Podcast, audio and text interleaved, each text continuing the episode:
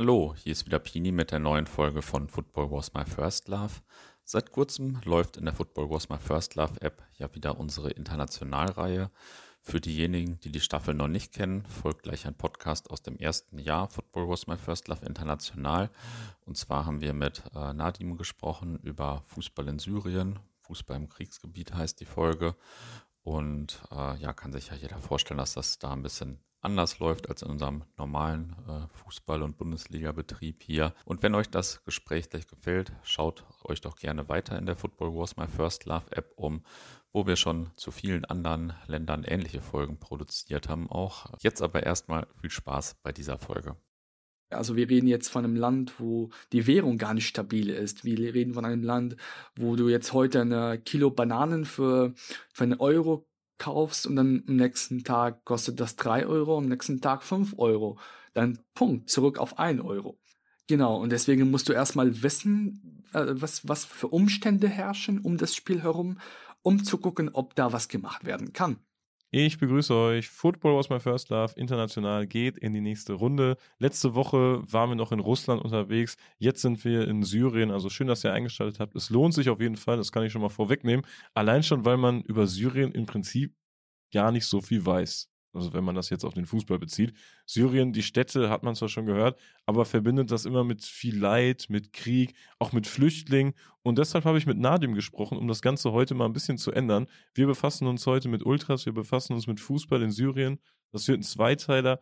Und ich muss sagen, am Anfang äh, bin ich da tatsächlich mit meinen eigenen Vorurteilen ein bisschen konfrontiert worden, weil ich habe von Nadim gehört von seiner Arbeit und jemand meinte, ja, macht mal einen Podcast mit dem, ist schon richtig geil. Und da dachte ich mir, ja gut, der lebt seit ein paar Jahren in Deutschland. Ich glaube es nicht, dass die Deutschkenntnisse für einen Podcast reichen, weil man muss das ja auch gut hören können. Das ist ja gar nicht despektierlich gemeint. Äh, ja, der junge Mann hat mich eines Besseren gelehrt. Also ich würde fast behaupten, er spricht besser Deutsch als manch deutscher Freund von mir. Dementsprechend freue ich mich, euch das Ganze jetzt präsentieren zu dürfen. Nadim ist selbst äh, Ultra von seinem Verein äh, Khatin äh, aus der Hafenstadt Latakia, erzählt uns gleich auch alles, äh, wie generell, wie sich die Ultraskultur entwickelt hat, wie der Staat dazu steht, wie so ein Auswärtsspiel im Krieg tatsächlich abläuft. Und ich glaube, es ist echt interessant geworden. Für mich war das auch ein ganz großartiger Tag. Ich habe Nadim in Koblenz besucht und auch abseits des Podcasts konnte ich mir da sehr viel mitnehmen. Ich habe sehr viel gelernt und äh, da bin ich sehr dankbar. Also Nadim, Grüße an der Stelle. Wir hören jetzt auch direkt rein in den ersten Teil. Schreibt uns gerne ein Feedback, ich leite das entsprechend weiter und wünsche euch an dieser Stelle viel Spaß.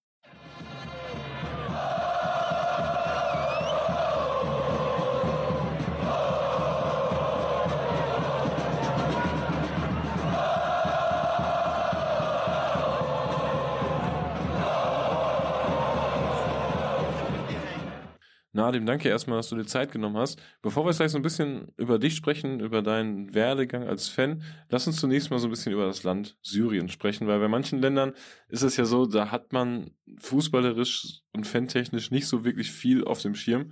Äh, und darunter fällt, glaube ich, bei den meisten auch Syrien. Bringt man dann eher äh, mit, mit Kriegen in Verbindung. Lass uns über Fußball sprechen heute. Lass uns über das Land Syrien sprechen ordne das vielleicht mal erstmal so ein bisschen geografisch ein. Wie groß ist Syrien? Wie viele Einwohner hat Syrien? Und äh, was, was spielt der Fußball in Syrien für eine Rolle? Also Syrien liegt am Mittelmeer. Ähm, Im Norden ist die Türkei. Ähm, Im Süden ist Jordanien. Ähm, äh, Südwesten Libanon und auch zum Teil Israel. Und im ähm, Osten liegt der Irak.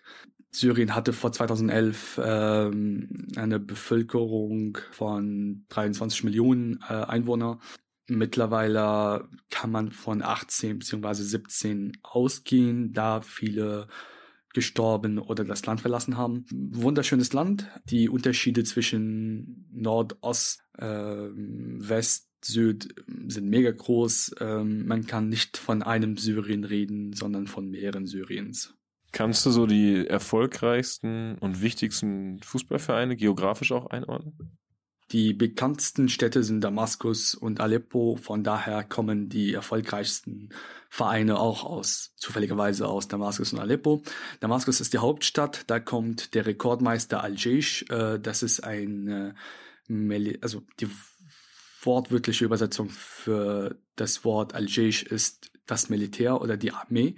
Das ist ein Verein, ähm, äh, der zum äh, Verteidigungsministerium gehört. Das ist wie der damalige Dynamo Dresden oder Dynamo Schwerin und diese Dynamo-Serie in der mhm. damaligen DDR.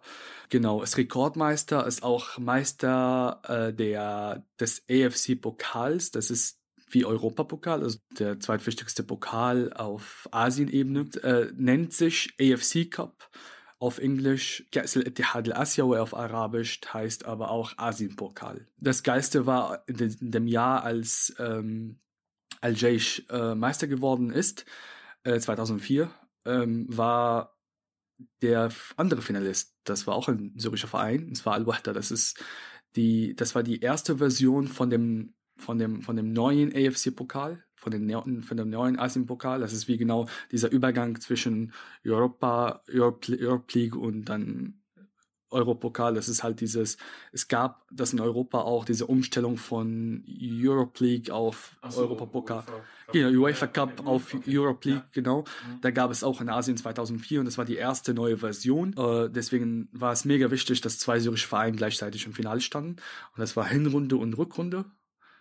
Hinrunde in Damaskus, Rückrunde in Damaskus, weil der andere Finalist kam auch aus Damaskus. Das war ein Damaskus-Derby. Ah, okay. Aus, genau, das, deswegen war das schon ein Ereignis für den syrischen Fußball und nicht nur für die beiden Mannschaften. Erwähnenswert ist, nach diesem Turnier hat Syrien direkt zwei Sitze in Champions League bekommen, nicht mehr in Asien-Pokal. Mhm. Also dieses, ja. die wichtigere, das wichtigere Turnier in Asien, den asiatischen Champions League. Das ist Al-Jaish, damit wir den Pfad nicht verlieren der andere Mannschaft ist Al-Ittihad aus Aleppo. Ist sehr, sehr wichtig, weil hinter diesem Verein, hinter dieser Mannschaft stehen die ganzen Businessleute aus Aleppo. Für die Leute, die nicht wissen, Damaskus ist halt die Hauptstadt, stimmt, aber die wirtschaftliche Hauptstadt für Syrien war schon immer Aleppo. Mhm. Genau. Und Al-Ittihad aus Aleppo ist ein wichtiger Verein, ein Traditionsverein und so viel Geld steckt dahinter, dass die 2010 es geschafft haben, Asienmeister zu werden, aber für Asienpokal, also für die zweitwichtige. Ja, ja. Genau. Zwischen Aleppo und geografisch zwischen Aleppo und Damaskus liegt Homs und da kommt man nennt schon man nennt diesen Verein Verein des Volkes sozusagen. Ähm, oder Verein des Herzen, weil die haben es geschafft, äh, in den Champions League, in den asiatischen Champions League aus dem Nix in dem Finale zu, zu stehen. Die haben in Asien, also auf, auf, auf der asiatischen Ebene, noch nicht zu Hause verloren. Und die haben schon den Meister zweimal hintereinander geschlagen in dem Jahr 2006. 2004, 2005 wurde Al-Ittihad aus Saudi-Arabien Meister für, Champion, für die asiatische Champions League und er war zu Gast in Homs. Hat im Viertelfinal, also im Viertelfinal von der asiatischen, äh, von der asiatischen äh, Champions League ähm, stand er im Viertelfinal mit Al-Karama. In, der, in dem Hinspiel haben die in Saudi-Arabien 2-0 gewonnen und die sind nach Homs geflogen mit dem Gedanken, okay, das wird ein easy Spiel, wir gucken uns einfach die Stadt an, wir schauen einfach mal, weil keiner hat damit gerechnet, dass Al-Karama aus Homs im Viertelfinale steht. Und die Fans, selbst die Fans von Al-Karama, die sind ins Stadion gegangen, um die ganzen Stars von Al-Ittihad aus Saudi-Arabien. Da hat Mohammed Nur gespielt damals. Das ist ein sehr wichtiger Saudi, äh, saudi-arabischer Spieler. Und die ganzen Fans von Karama, die kamen selbst mit dem Gedanken im Stadion, ja, das ist gut, wenn wir 1-0 verlieren. Und die haben den zweifachen Meister hintereinander 4-0 geschlagen an Homs. Ah, okay. Und das war, glaube ich, das war der Tag, der auch so wichtig war für den syrischen Fußball. Also das ist nicht Vereinsebene, sondern auch selbst ich als, als Fan anderer, anderer an, an, eines anderen Vereins. Ich mhm. stand da hinter Al-Karama und habe mir gewünscht, dass die gewinnen und dass die durchkommen. Die haben es geschafft bis zum Finale und das Finale war in Homs, beziehungsweise die Rückrunde war an Homs, weil das Finale bestand aus Hin- und Rückrunde auch damals. Und die Rückrunde war an Homs. Die haben 2-1 gewonnen, aber leider äh, im Gesamtergebnis, die haben verloren. Und der jetzige Präsident, also Bashar al-Assad, der war zu Gast im Stadion. Das sind die drei wichtigsten Vereine in Syrien. Es gibt andere Traditionsvereine, zum Beispiel Äh, es gibt einen Verein, für den mein Herz schlägt, äh, Hatin aus Latakia.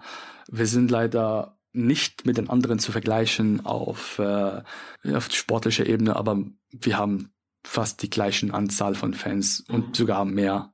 Also man kann schon das so sehen, ja.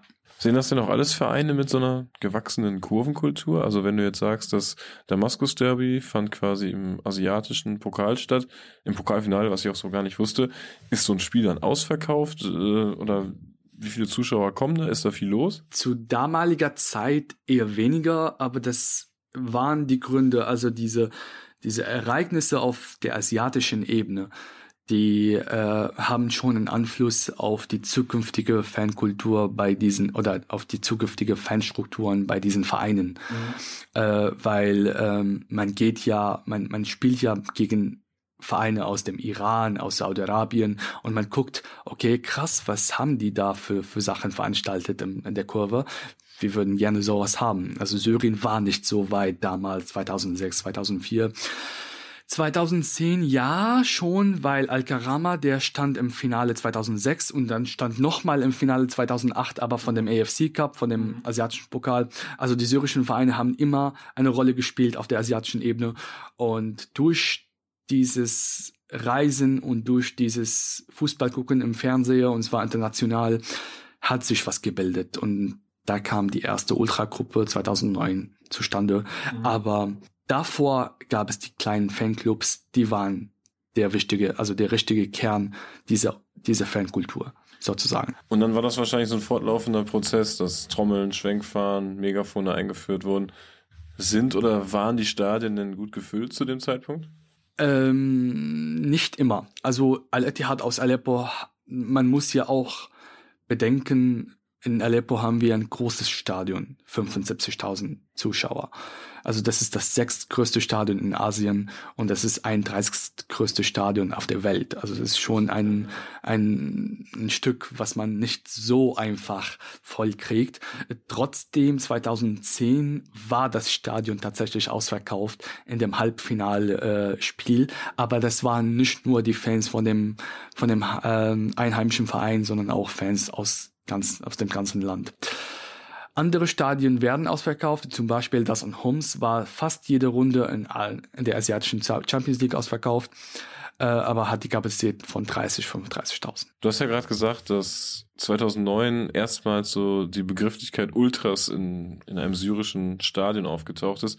Wer war denn damals die erste Ultras-Gruppe? Wer sind die Pioniere in Syrien? Das ist auch wiederum umstritten. Es gibt zwei Gruppen, die sich den Titel für sich behaupten. Also erste Ultragruppe in Syrien. Und mhm. zwar Blue Sun äh, aus Homs von Al-Verein Al-Karama und Eagles vom Verein Tischrin aus Latakia. Also das ist quasi dein Derby-Gegner, also der Gegner von Hattin. Genau, mein Derby-Gegner. Äh, die Nachbarn, die keiner mag, sagen wir mal so. Wie wurde das so im Stadion im Allgemeinen aufgenommen, dass es plötzlich sowas wie Ultras auch in Syrien gibt? Ist das, ist das aus Nordafrika rübergeschwappt oder wer, welches Land hat diese Bewegung beeinflusst? Hauptsächlich Ägypten, muss ich ehrlich sagen. Äh, wir haben äh, zum Beispiel, also wie das angekommen ist, ähm, das war unterschiedlich krass, ähm, weil, also in meiner Kurve jetzt in dem Stadion, wo ich zum Fußball gegangen bin, hat sich eine kleine Gruppe gebildet, die sich als Ultra-Gruppe bezeichnet hat, kam aber bei den anderen Fans gar nicht gut an. Von wegen, guck mal, diese Fanatiker, die wollen halt, ja, was, das hat was mit der, mit der, damit zu tun, dass die Fans bei uns halt in dem Verein ein bisschen konservativer äh, sind als in anderen Vereinen. In Homs kam das sehr gut an, oh, sehr, sehr ja. gut an. Ähm, die haben Pyrotechnik gezündet, die haben äh, in Asien, in, in Asien-Pokal spielen. Gab es keine Kameras, keiner konnte feststellen, wer das war damals. Und ähm, auf asiatischen Ebene war Pyrotechnik verboten, auf, auf äh, nationaler Ebene nicht. Deswegen war das auch eine, andere Nummer, dass man, man musste dann eine andere Summe an Geld zahlen als Strafe. Ähm, ja, aber bei anderen Vereinen war das unterschiedlich. Also Schrin zum Beispiel, der Derby-Gegner, ich kannte die Leute, die damit angefangen haben 2009 persönlich und ich weiß, welche Motiven dahinter steckten und das war aber mega lächerlich, was die veranstaltet haben 2009. Es waren neun Leute, die hinter einem Banner standen, was nicht, nicht mal selbst gemacht ist oder selbst gemalt. Und die hatten dann, ja, gelbe T-Shirts an. Und die wurden von den anderen Leuten so angeguckt und so, ja, belächelt halt einfach. Mhm. Und ich war einer von denen, das belächelt hat, tatsächlich. Aber was daraus geworden ist, man kann das bewundern mittlerweile. Also es ist kacke halt, wenn das jetzt von mir, also das ist immer, ich muss ja neutral bleiben. Ich finde die trotzdem kacke. Ja. Ich muss aber zugeben, dass die mittlerweile gut geworden sind. Das war der Kern halt, diese neuen Leute, die haben was auf die Beine gestellt und die haben das irgendwie an die anderen weitergegeben und daraus gibt es jetzt die Eagles immer noch als einer der größten Gruppen, man kann schon behaupten, dass die die größte Gruppe in Syrien ist. Ja, ich würde sagen, wir bleiben thematisch direkt in deiner Heimatstadt Latakia. Du hast ja gesagt, du bist großer Anhänger von Hattin. Ähm, ich hoffe, ich habe es richtig ausgesprochen. Wie waren denn so deine ersten Schritte als Fan oder als, als Ultra? Geht man zum ersten Spiel mit seinem Vater, so wie man das aus Deutschland oft kennt, oder mit dem Opa, mit irgendeinem Verwandten? Oder wie ist das? Wie war dein erstes Spiel? Erzähl einfach mal, was war da los? Wie bist du da hingekommen? So, diese Erinnerungen sind ja häufig sehr präsent. Ähm, also ich kann mich immer noch an mein erstes Spiel, klar. Also jetzt, jeder von uns kann sich an das erste Spiel erinnern, aber bei mir war das anders, weil mein Vater war ein Fußballhasser. Okay. Und äh, ich hatte ein Stadionverbot seit dem ich klein war und nicht von den Behörden, sondern von meinem Vater. Also der hatte was dagegen, dass ich ins Stadion gehe. Deswegen hat er extra diese, wir hatten, wir hatten diese Fernseherangebot von ART damals. Äh, das ist genau wie Sky Sport, aber in der arabischen Region. Und die hatten die Rechte für die syrische Liga damals. Der, mein Vater hat das extra geholt, damit er ein Argument hat, warum ich nicht ins Stadion soll. Und das Argument war immer, wir haben das doch zu Hause im Fernseher. Du musst gar nicht ins Stadion. Und ich habe mir selber das Recht auf einen Stadionbesuch erkämpft sozusagen. Äh, 2007 zum ersten Mal war es im Stadion. Davor war das eine Long Distance Relationship. Das ist, ich habe immer meinen Verein verfolgt, äh, habe immer Beiträge geschrieben. Also ich mein erster Beitrag war ja 2006, 2000. Es ist halt diese diese ähm, diese Foren auf dem Internet und so. Das habe ich, da habe ich halt ja. geschrieben, als ich klein war. Wir hatten Internetzugang und ich habe mich mega gefreut. Ja, ich habe sogar, bei mir war das so weit, dass ich keine Pornoseite aufrufe, sondern eher die, die, diese, diese, die, die, die Seiten von dem Verein und durchzulesen und zu schreiben nach jedem Spiel das Spiel, das nicht im Fernseher übertragen war, habe ich immer über übers Radio verfolgt. Das, wir haben eine richtig geil, äh, geile, also bis bis heute eigentlich eine richtig äh, einen richtig geilen Radiosender heißt unsere grünen Stadien mhm. oder unsere grünen Sportplätze wortwörtlich übersetzt. Und das wird, da gibt es einen Journalist oder einen Reporter von jedem Stadion, der überträgt halt, was da läuft. Und das ist immer dieses äh, Kommunikationsmittel im Stadion. Also so weiß man, wenn man im Stadion ist, was in den anderen Stadien so abgeht. Ähm, ja, mein erster Stadionbesuch war 2007. Wie gesagt, ein erkämpftes Recht von meinem Vater. Ich dürfte nicht alleine. 2007 war ich elf Jahre alt. Der dürfte nicht alleine hin, sondern mit einem Mitarbeiter in dem Büro, wo der gearbeitet mhm. hat weil der, der musste auf sich aufpassen. Ja, der musste auf mich auch tatsächlich aufpassen. Und wir saßen mit den alten Fans unter, ja, jetzt Basic Sy Syrien jetzt. Ähm, die Stadien bei, bei uns sind gar nicht überdacht. Ähm, nur ein Teil ist überdacht, das ist immer die Haupttribüne. Und alles andere, ja, ohne Dach. Die jungen, coolen Leute, die sitzen halt den, also auf der Gegend gerade oder in der Kurve und die älteren Leute sitzen halt in dem überdachten Teil, also auf der Tribüne. Ich musste leider hin. Das war mein erster Stadionbesuch. Ja, und das sind halt Leute, die die ganze Zeit sitzen und wenn ein Tor fällt, dann jubelt man. Wenn kein Tor fällt, dann, ja, dann beschimpft man, beschimpft man den Gegner oder die eigenen Spieler manchmal, wenn die Scheiße bauen. Und ich glaube, an der Stelle ist so ein Werdegang bei den meisten Stadiongängern, bei den meisten aktiven Stadiongängern identisch, dass man beginnend von dieser Haupttribünengeschichte dann wirklich sieht, was in der Fankurve los ist und da so direkt so eine Faszination für entwickelt und sich denkt, äh, ja, da muss ich hin, da muss ich beim nächsten Mal stehen. War das bei dir auch so? Wie ging das weiter? Also bei dem ersten Spiel haben wir gewonnen, 2-1 gegen Al-Wahda. Mhm. Ich kann mich noch, also das, der, der, der Moment, was mir im Kopf blieb, ist, als ich die Treppe hochgegangen bin und der, ich habe erstmal nur den Himmel gesehen, also ganz blau. Und dann habe ich den Gras gerochen und dann habe ich einfach so eine grüne Wiese gesehen. Das ist halt das ist schon ein geiles Gefühl. Ähm, und dann habe ich mich umgedreht, da waren Leute am Labern, ähm, noch vor dem vor dem Abpfiff, vor dem Anpfiff noch, ähm, da waren Leute am Labern zusammen und so. Ähm, und einer war ganz hinten am Schreien, einfach ohne Grund, weil er schreien kann und die ganzen andere Leute am Lachen. Das ist wie eine, ja, wie eine so Society, wie eine Gesellschaft halt, jetzt mhm. zusammen irgendwie was unternehmen wollen. Bei mir, ähm, mein Vater hat nicht ganz begriffen, worum es genau geht. Der hatte immer Schiss davor, weil ähm, unsere Fans sind bekannt im ganzen Land dafür, dass die Chaoten sind. Also sind richtig, äh, es kamen Leute ums Leben in den 90er Jahren tatsächlich ähm, wegen Fußball und äh, wir sind halt bekannt. Wir sind nicht in unserer, wir haben nur nicht nur Fans in unserer Stadt, sondern auch in anderen Städten. Weil der Verein früher mal erfolgreicher war oder warum? So erfolgreich war der Verein nicht. Wir sind mhm. Pokalsieger oder wir waren Pokalsieger 2001, aber das war's. Also wir sind nicht die erfolgreichen. Trotzdem haben wir zum Beispiel eine Stadt, eine komplette Stadt für uns beansprucht, wo es nur Leute unterwegs sind, die unsere Fans sind. Und zwar Banyas. Das ist 90 Kilometer weit weg von Latakia, auch am Mittelmeer. Und das ist schon bekannt. Da sind unsere Fans. Die sind, das ist unser Gebiet. Es gibt andere Fans in der Stadt von anderen Vereinen, aber die haben nichts zu melden. Fans heißt dann in dem Fall auch, dass die dann wirklich organisiert mit dem Bus auch zum Spiel kommen, ne? Ja, ja, die haben eine die Gruppe. Das ist genau wie zum Beispiel, äh, man weiß, dass die Leute aus Fulda für Eintracht stehen. Genau, das ist trotzdem irgendwie 100 Kilometer weit weg von, von Frankfurt. Das ist aber Eintrachtgebiet. Ja, ja, ich verstehe, was du meinst. Aber witzig, dass wir jetzt äh, von der Eingangsfrage, wie du irgendwie in die Kurve gekommen bist, in Fulda gelandet sind. Auch nicht schlecht. Als Jugendlicher habe ich meine Zeit so verbracht. Ähm, wir hatten diese Computerzentren, wo man über LAN dann zusammen Spiele spielen konnte. Mhm.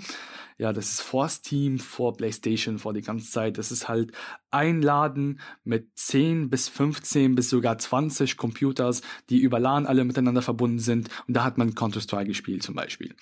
Und für eine Stunde hat man 30, 30 damals, ähm, 30 Pfund, syrische Pfund.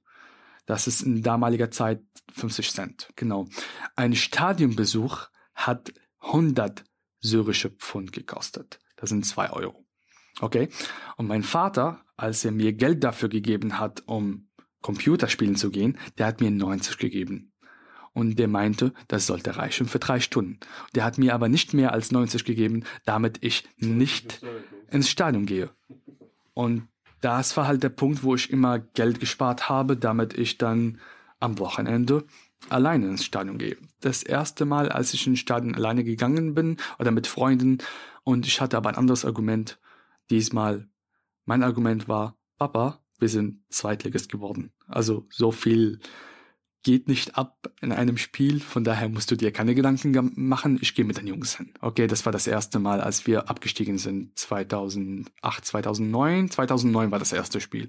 Also zwei Jahre nach dem ersten Besuch mit dem Mitarbeiter. Ja, der Abstieg hatte dann natürlich äh, argumentativ in die Karten gespielt beim Gespräch mit deinem Vater wahrscheinlich. Er wusste wahrscheinlich nicht, dass diese Ultras-Kultur jetzt aufkeimt. Zählst du zur ersten Ultras-Generation? Warst du da direkt dann am Start auch? Ähm, ja, ähm, ich war einer der ersten zehn. 2010 kam die Gruppe Orca ins, also wir haben die Gruppe Orca ins Leben gerufen. Man nennt unseren Verein die Wahlen. Ach, deshalb auch der Gruppenname Orca? Also wegen Orca, Wal? Die Wale aus dem Mittelmeer nennt, ja, nennt man unseren Verein. Wir sind die blauen Wale aus dem Mittelmeer. Dann hat man sich so gedacht, okay, wir nennen doch die Gruppe Orca. Das ist äh, das sollte eigentlich ein cooler Name sein. Wir waren alle einverstanden damit. Wir haben dann, wir saßen in der Kurve, ähm, zwei Auftritte Auftritte, dann mussten wir uns äh, aufgelöst geben, weil das kam gar nicht gut an. Das kam gar nicht. Also wir haben auf jeden Fall das im Hinterkopf behalten, dass wir sowas veranstalten wollen, aber die, die Zeit war nicht reif 2010. Wir haben 2010 die Gruppe ins Leben gerufen, dann kam 2011 Krieg, Zuschauer, also Geisterspiele ohne Zuschauer und 2017 kehrte ein bisschen Normalität zurück und da war die Zeit wieder reif. Da kam die Ultras Blues dann ähm, ja, ins Leben. Wie ist das generell bei Ultras in Syrien? Ist das vergleichbar mit Deutschland? Also gibt es eine eigene Gruppenräumlichkeit? Gibt es ja im Regelfall, dass man sie irgendwo trifft? Gibt es gemeinsame Märsche dann zum Stadion oder spielt sich tatsächlich erst alles dann im Stadion ab? Viel, viel, viel, viel chaotischer als in Deutschland. Äh, Treffpunkte gibt es nicht. Ähm, weil ein Treffpunkt vor dem Spiel könnte als äh, als Versammlung angesehen werden und Versammlungen sind nicht erwünscht in so einem Land. Deswegen trifft man sich privat oder in dem Vereinsheim. Das Vereinsheim ist offen für alle Leute, die halt hin, also Vereinszentrale, für die Leute, die halt dann, ja, was veranstalten wollen und die Ultras, die nehmen das die, fast alle Choreos werden da mittlerweile jetzt äh, gezeichnet und angefertigt in den Vereinsheimen. Damals, also davor zum Beispiel 2018, 19 in verlassenen Gebäuden wurde auch äh, wurden äh, Choreos gezeichnet und Banners angefertigt tatsächlich, äh, wo man das nicht sieht. Wir haben eine kleine Sportschule, wo das Gelände mega groß ist. Da wurde versucht, einmal ein Banner oder eine, eine, eine Choreografie, eine komplette Choreografie, äh, wurde versucht, das, die anzufertigen auf so einem Gelände, auf einem so großen Gelände, aber das war halt dann offen. Die Leute, die auf der Straße liefen, die haben Leute dann gesehen und bis das, also von der Aktion, die Ultras von den anderen Vereinen erfahren haben und die haben das in Brand gesetzt, komplett. Also deswegen ist man da vorsichtig.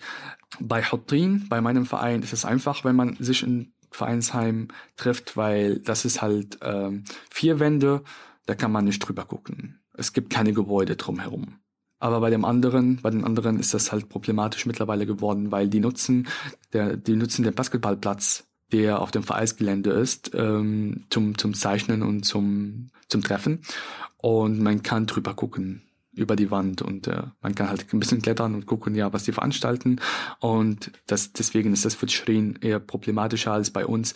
Ähm, das hat dazu geführt, dass Choreo-Ideen schon ähm, verraten wurden an andere Leute und deswegen, als die dann ein, eine Choreo gezeigt haben im Stadion, dann gab es direkt innerhalb von Sekunden die Antwort mit auf einem Banner. Wir wussten schon, dass ihr so eine Choreo heute macht. Ja. Wie stark wird denn diese Derby-Rivalität in Latakia gelebt zwischen Khatin und Tischrin?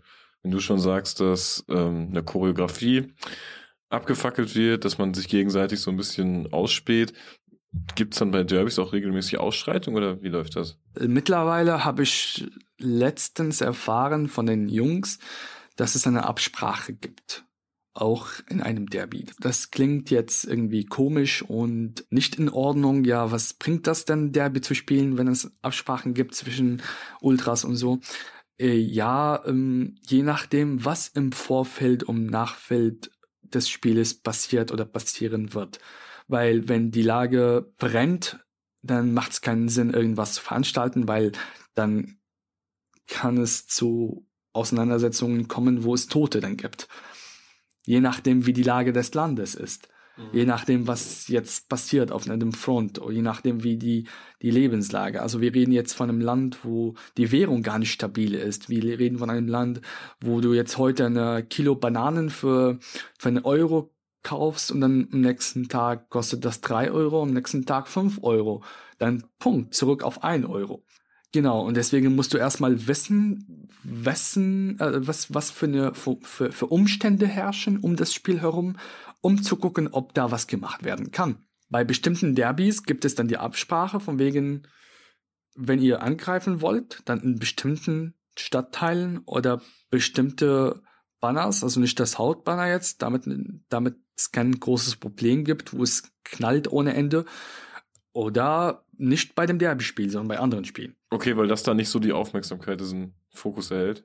Genau, und dann könnt ihr das easy präsentieren, wie ihr wollt. Es gibt schon Rahmen sozusagen zu dieser Re Rivalität. Und deswegen haben wir schon 2017, als dieses Ultra-Hype sehr neu war, wir haben eine Gruppe für, für Ultra, also diese eine Art Union. Ah, dazu habe ich im Internet, glaube ich, ein Foto gesehen, wo die sechs Vertreter der größten Ultras-Gruppierung zusammen auf einem Foto stehen, ne? Genau, und das haben wir schon, schon gehabt als Absprache für bestimmte Aktionen, damit man, also man schießt sich selber in Knie, ins Knie, wenn, wenn irgendwas schief läuft auf einem Spiel. Deswegen muss man immer zusammen organisiert sein, weil wir haben nicht mit Polizeigesetzen zu tun, sondern sondern mit anderen Problemen. Also das Gut der eigenen Freiheit ist höher gewichtet als die Pflege einer Rivalität, sage ich mal ganz plump, was aber auch verständlich ist, weil man kann ja das Maß, was man in Deutschland dafür nimmt, ja gar nicht anlegen, weil du hast ja gesagt, ihr habt mit ganz oder Syrien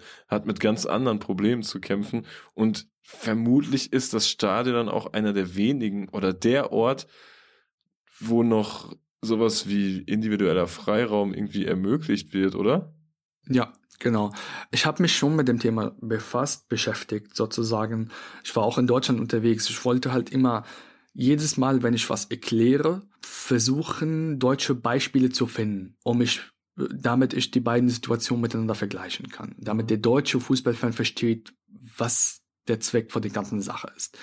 Wenn ich jetzt einem deutschen Fußballfan erzähle, dass es eine Absprache gibt, das wird nicht gut ankommen bei einem, also bei denen. Das kommt nicht immer gut an, weil das ist halt, die Tatsachen hier sind anders. Ja. Ich glaube, wären die syrischen Ultras hier in Deutschland gewesen, hätten wir andere Dinge. Aber die, die, die Umstände sind auf jeden Fall anders bei uns. Ich finde es aber wichtig, dass wir mittlerweile in Syrien, in so einem Land, eine Art Freiraum haben.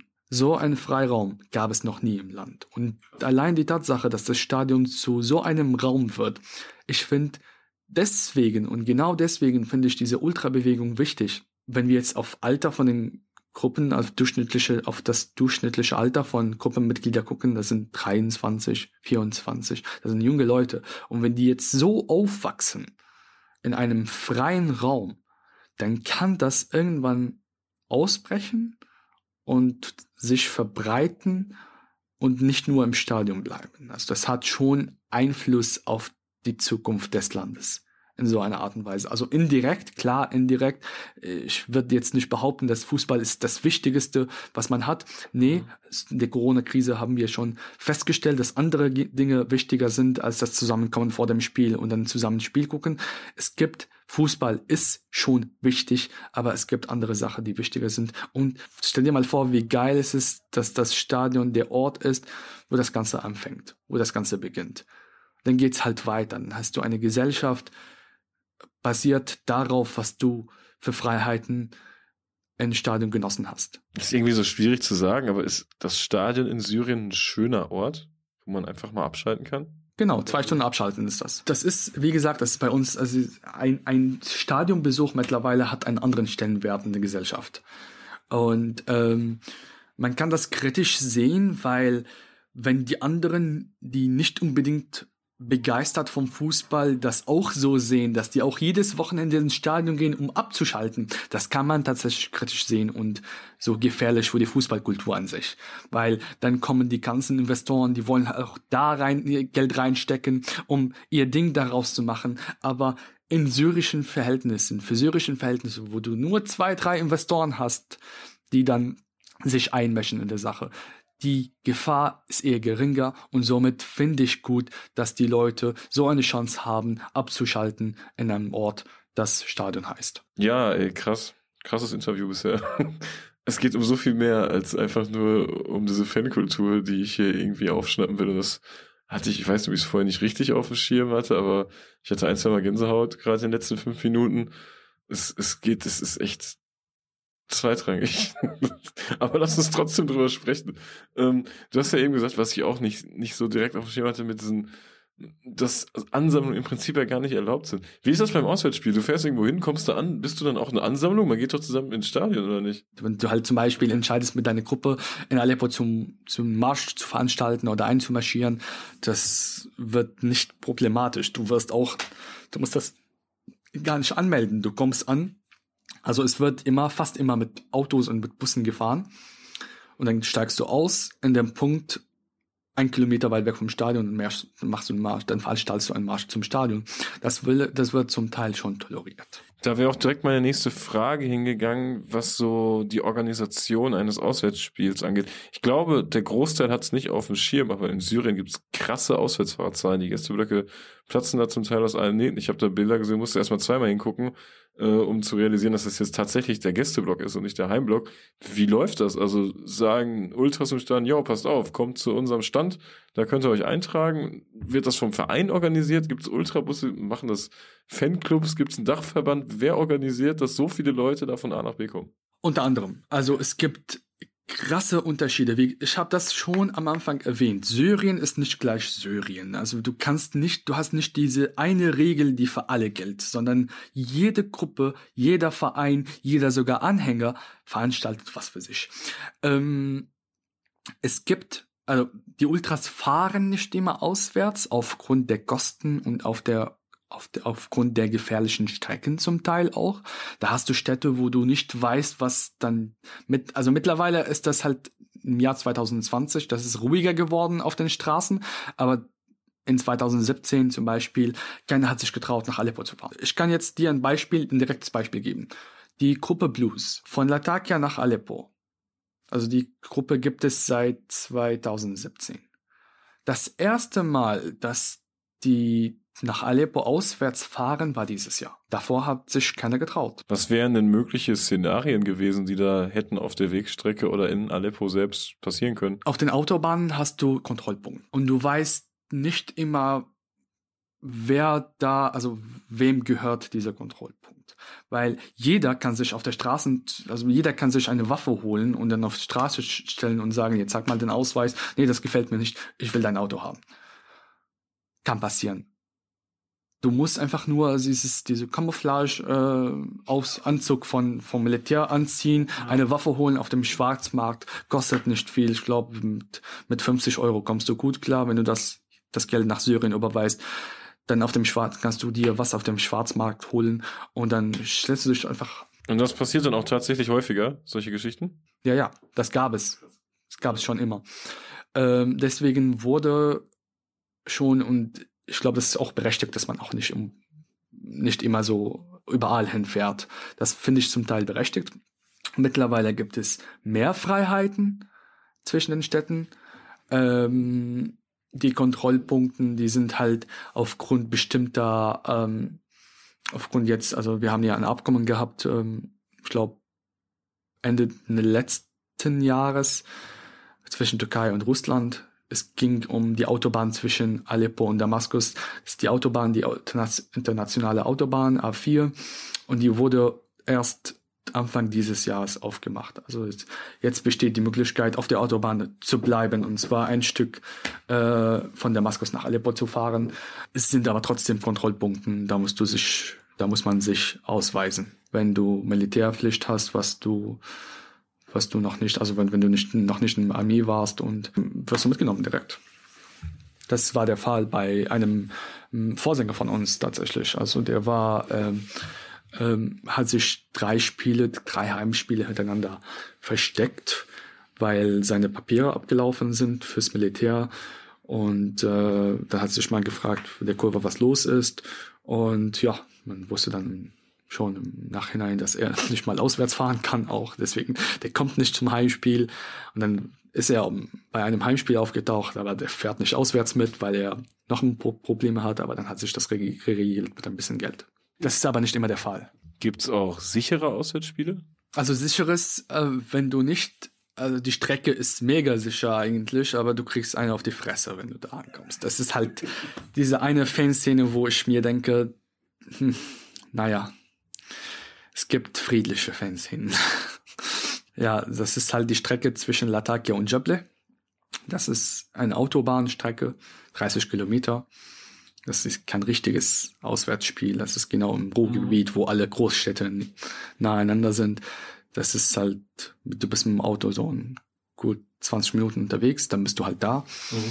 Ja, und die sind aber mega aggressiv, die Leute da. Hat das einen politischen Hintergrund oder einen kulturellen Hintergrund? Ich habe schon diese Struktur der Stadt so immer für bewundernswert gehalten. Da sind Alawiten, das sind Sunniten, das sind Christen, die miteinander leben und das Einzige, was denen so vereint, ist dieser Verein aus dieser Stadt. Also das ist die haben unterschiedlich, unterschiedliche Lebensweisen. Und Fußball ist dann so gesehen dieser gemeinsame Nenner der Menschen dort? Genau, das ist der gemeinsame Nenner von den, von den gesamten Gruppen. Und die stehen aber sehr, sehr stark dahinter. Also die, ich kann mir gut vorstellen, dass die halt sich außerhalb vom Stadion gegenseitig auf die Fresse hauen, aber an einem Spieltag, die hauen die anderen immer auf die Fresse, ausnahmsweise.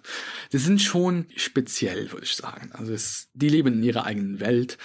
Also ich fand halt immer den Vergleich lustig, weil also die, ich sag nicht jetzt, dass die nicht cool sind oder was auch immer. Ich habe selber Freunde von der Fanszene gehabt von denen, oder Ex-Freunde mittlerweile. Die haben ein gleiches Wappen wie Hansa Rostock. Also das mit dem Schiff. Und die sind auch in Hafenstadt. Und ich sehe zwischen den beiden so viele Ähnlichkeiten. Also das ist halt so eine geschlossene Szene, die sehr stolz ist, die was veranstalten am Spieltag. Also ich habe schon riesen Respekt vor denen.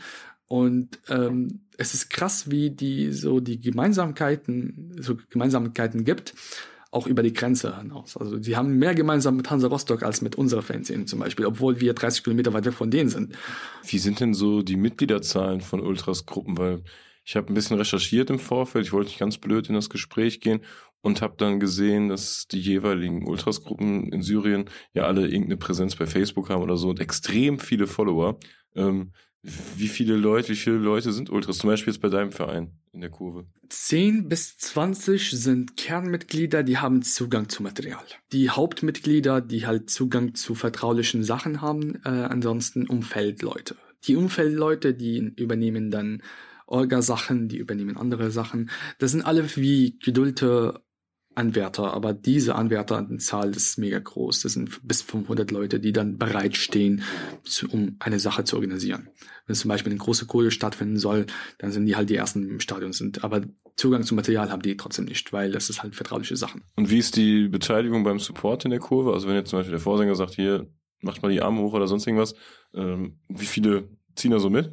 Das ist immer so ein kritisches Thema, ganz ehrlich. Ähm, bei uns mittlerweile sind das mehr. Die Umfeldleute, die treffen sich extra zum gemeinsamen Lied singen ähm, im Vereinsheim, um zu gucken, also wenn es ein neues Lied gibt oder was auch immer, dann wird alles so aus, auf Papier gedrückt und dann verteilt im Stadion, damit auch die neuen wissen, Bescheid wissen, was da was los ist. Und wenn es um Mitmachen geht, ähm, sagen wir mal 300 bis 400 Leute, die mitmachen, aktiv immer ähm, je nach Spiel. Es gibt Spiele, wo man überhaupt keinen Bock hat. Geht einfach ins Stadion, um einfach sich anzumelden. ja, ich bin halt da. Ja. Ist auch der Fall in Deutschland mittlerweile. Manchmal, ja, aber es ist unterschiedlich. Also wir reden hier von 100 bis 300 und bei bestimmten, bei anderen, bei, bei kleineren Gruppen 50, 75. Als wir eben über den, den Freiraum Kurve gesprochen haben, wo sich auch mehr entwickeln kann als ein toller Support, wo es auch um mehr gehen kann als um diese 90 Minuten, dachte ich irgendwie sofort an Ägypten oder Tunesien, wo Ultras ja auch maßgeblich an der ja, versuchten Revolution im Endeffekt hat es denen ja auch nicht viel gebracht, muss man ja leider sagen. Aber da, das wird ja auch von, von Ultras initiiert bzw. forciert. Und das weiß doch so ein Staat wie Syrien auch, was noch alles hinter Ultras steckt oder was Ultras noch alles bewegen könnten, theoretisch, oder? Ja. Wie geht dann der Staat mit so einer aufkeimenden Kultur um? Äh, die versuchen, das äh, im Blick zu halten und unter den eigenen, also in die Arme zu nehmen, sagen wir mal so. Das ist halt ein sehr, sehr äh, ein cooler Begriff dafür. Also jemanden in die Arme zu nehmen, zu sagen, ja, guck mal, äh, ich stehe zu allem, was du machst, aber das ist die die rote Linie, versucht das bitte nicht zu überschreiten, sonst müssen wir mit, mit Gewalt agieren. Passiert das denn auch schon mal? Nein, weil die Ultras, die verstehen sich zum größten Teil als unpolitisch. Ja. Und deswegen gibt es die, diesen Streit nicht. Ähm, es ist üblich gewesen oder es ist immer noch üblich, dass dieses, äh, diese Masse von Leuten, die in die Stadien gehen, ähm, auszunutzen im Sinne von, guckt mal, alles gut in Syrien wieder, ihr könnt wieder unsere Flüchtlinge heimschicken. Äh, deswegen sind, ist der Verband auch froh drum. In Syrien werden keine Spiele ausgetragen, zum Beispiel für die Nationalmannschaft, sondern wir haben ein, ein anderes Land, wo, wo man, das man sich ausgesucht hat. Ah ja, das hatte ich auch gesehen. Irgendwie Singapur oder sowas, ne? Ja, ähm, Malaysia, genau. Äh, aber jedes, für jedes Turnier ist es ein anderes Land immer. Zum Beispiel äh, die Emireten waren, äh, waren ein äh, Austragen, Austragungsort für, für die Nationalmannschaftsspiele. Wir haben, also wir haben das richtig, also ganz nebenbei, eine richtig gute, gute Nationalmannschaft. Wir haben China geschlagen vor ein paar Monaten jetzt äh, vor der Corona-Krise. Wir haben China besiegt 2-1 und wir stehen jetzt in der Qualifikation sehr, sehr gut in der Gruppe. Das ist ja eine, ja, China ist mitten in der Gruppe. Wir haben fünf Spiele gespielt, fünf, fünf gewonnen. Mit 15 Punkten als Tabellenführer und wir haben uns für die, für die, für die nächste Runde qualifiziert, beziehungsweise wir sind auf einem guten Weg. Wir haben noch Guam und da sind halt dann so elf, zwölf Tore drin, je nachdem. Genau, und die Spiele werden nicht zu Hause ausgetragen, deswegen nutzt der Verband diese, diese ganzen Massen an Leuten, die in Stadien gehen, als äh, Beispiel dafür, dass die Nationalmannschaft wieder zu Hause spielen darf. Aber wir sind noch weit weg von entfernt. Die Lage hat sich im Jahr 2011 dann ja so ziemlich verschärft. Ich glaube, da kann sich niemand von uns wirklich reinversetzen. Wie ist das denn dann? Also kannst du dich noch an den Tag erinnern, als der Spielbetrieb ausgesetzt wurde? So sorry, das nächste Spiel findet nicht statt, weil jetzt herrscht ein Ausnahmezustand, jetzt herrscht hier Krieg? Ja, also das, daran kann ich mich erinnern. Und ich war, also ich war ein bisschen naiv damals. Wir reden jetzt hier 2011. Also März 2021 jährt sich der Bürgerkrieg zum zehnten Mal. Ich bin jetzt 24, damals war ich 14. Ich habe mich mega geärgert, dass das Derby-Spiel verschoben wird. Weil das anstehende Spiel war das Derby-Spiel. Und wir haben eine richtig gute Mannschaft gehabt, eine richtig gute Mannschaft, die anderen endlich mal in der Stadt zu schlagen, weil der letzte Derby-Sieg war 2007. Und ich habe mich geärgert von wegen, ey Leute, ich kann verstehen, dass ihr jetzt auf euer Rechte jetzt auf die Straße. Die Rede war damals von verschieben. Nicht komplett absagen, sondern einfach das Spiel um ein paar Wochen verschieben, bis, bis sich das beruhigt. Und ich war mega sauer. Also ich habe, ich glaube, wenn ich jetzt gucke, dann sieht man meinen Facebook-Post 2011 damals, als ich gepostet habe auf Facebook. Nee, ernsthaft, das ist nicht die, der, der beste Zeitpunkt. Ja, das ist, aber war trotzdem naiv. Ja, das war trotzdem, man wusste gar nicht, was da was da abgeht. Aber dass man so unbekannte Extremsituationen nicht einschätzen kann, das hat man ja auch bei Corona so ein bisschen gemerkt. Also wir haben ja auch am Anfang gesagt, jo, das ist eine Grippe, jetzt sagen die deshalb unsere Fußballspiele ab. Da hat man sich ja auch mega geärgert, wo man im Nachhinein denkt, ja gut, war vielleicht jetzt doch nicht ganz so falsch. Also ich habe mich auch für Corona geärgert, hatte eine Karte für, für Union gegen Bayern München. Ich war in Berlin unterwegs. Ich habe mich auch mega geärgert, von wegen, könnt ihr bitte nicht warten? Dann habe mir gedacht, ja, Alter, guck mal, da wird das Bundesligaspiel äh, abgesagt, aber Tennis Borussia Berlin spielt immer noch. Da kannst du den Ground machen. Dann wurde das Spiel auch abgesagt. Das ist, das ist halt immer so, ja. Mein Vortrag in Berlin wurde zwei Stunden vor dem Vortragbeginn abgesagt. Also es ist halt doch. Stell dir mal vor, du bist halt am Bahnhof in Berlin, du kommst da an, du bekommst so einen Anruf. Ja, sorry, du kannst jetzt nach Koblenz wieder zurückfahren. Aber die Leute waren nett. Wir haben uns trotzdem auf einem Bier getroffen, von wegen, ja, wir können halt nichts machen. Aber die Leute in Berlin waren mega nett. Liebe Grüße an die. Das Derby bei euch wird dann abgesagt und ist vermutlich dann auch nicht mehr nachgeholt worden, oder? Nee. Das Spiel wurde gar nicht nachgeholt. Ähm, später stand dann fest, dass die Liga so endet, wie es angefangen hat. Da wurde die komplette Hinrunde gespielt und dann hat man die Hinrunde des dann genommen. Da waren die Damaskus, äh, Damaskus-Vereine schon, die standen gut da mhm. in der Tabelle. Man hat gedacht, ja, wir machen eine Liga, eine kleine Liga aus Damaskus, aus den ersten vier Mannschaften, um zu entscheiden, wer spielt in Asien. Ja. Weil du musst auch immer den anderen zeigen, dass alles in Ordnung ist. Ja. Für das nächste Jahr wurde eine Lösung gefunden von wegen ähm, ja, zwei Gruppen. Keine Derbys, weil man hat ja das Personal dafür gar nicht mehr gehabt. Ja, und das ist, ja, und keine Zuschauer. Also das waren ab 2012 bis 2017 keine Derbys die stattfinden dürften. Und das find, fand ich auch selber kacke, weil, wie gesagt, der letzte Derby-Sieg war 2007. Und dann bis 2017 17. Wir haben das erste Derby gespielt und dann kamen die anderen Anhänger, also die, die Anhänger von dem anderen Verein in unsere Stadt, unsere Heimatstadt, oh, ihr, habt uns äh, besiegt das letzte Mal vor zehn Jahren. Ja, Alter, fünf Jahre von, wir haben kein, ja, sechs Jahre sogar von, wir haben keinen Spielbetrieb gehabt. Was laberst du da? Ich habe auch gesehen, dass die Stadien während des Krieges auch kurzzeitig dann mal umfunktioniert wurden, ne? Das stimmt leider. Ähm, ich habe ja den Vorteil, äh, Arabisch zu können. Also ich kann halt dann googeln auf Arabisch und äh, auf YouTube auch in die Suchfelder auch arabische Wörter eingeben. Und es ist halt jedem klar, wie das Stadion dann funktioniert hat. Ähm, je nach Stadion, je nach Ort, zum Beispiel in Al-Abbasin-Stadion in Damaskus, ähm, war ein Stützpunkt, ein Waffenlager äh, und Hubschrauberlandeplatz, weil das Stadion war mitten in der Stadt. Und es ist mega äh, von, von, also geografisch gesehen war ein sehr, sehr guter Ort für solche Operationen. Äh, das Stadion Aleppo war ein äh, Flüchtlingsheim, weil das Stadion ist einer der ersten einer der ersten Stadien in Syrien, die komplett überdacht sind. Und das bietet halt Schutz, besonderen Schutz für die Leute. Ähm, das sind halt nicht Sachen, die jetzt verheimlicht werden. Das sind Sachen, die offen sind. Ich war auch, wie gesagt, ich war 2000, Ende 2014 als Medien, äh, Medienbeauftragter für meinen Verein unterwegs. Also da äh, habe ich ein, eine, eine Kamera geholt, gekauft und war dann unterwegs für meinen Verein. Ähm, habe das freiwillig gemacht, habe keine Kohle dafür gekriegt, weil da flossen keine Gelder in den Spielbetrieb rein. Also das heißt, du hast das als hobbymäßig gemacht. Trotzdem habe ich mein Geld so verdient, dass ich die Spieler der anderen Vereine in die Hotels äh, besucht habe und die Bilder an die verkauft habe damals. Ähm, das ist halt mega krass, weil einer von meinen äh, Kunden, äh, der war ähm, ein Jugendspieler, der war erst 19 Jahre alt, der hat von mir seine Bilder gekauft und jetzt ist er Nationalspieler. Also das ist schon krass, diese Entwicklung. Ich habe in die, die Facebook-Chat zwischen mir und dem halt geguckt äh, gestern. Krass so. Okay. Ja, 2014 war ich bei dem im Hotel, also Hotelzimmer. Wir haben so ein Angebot gemacht von wegen, ja, äh, sammel bitte alle Spieler in einem Zimmer, in einem Zimmer, damit ich dann alle das anbieten kann und du bekommst dann deine Bilder umsonst. Also es ist halt so eine kleine Verhandlung. Ja, und ich war halt dann mit meiner Kamera unterwegs im Stadion.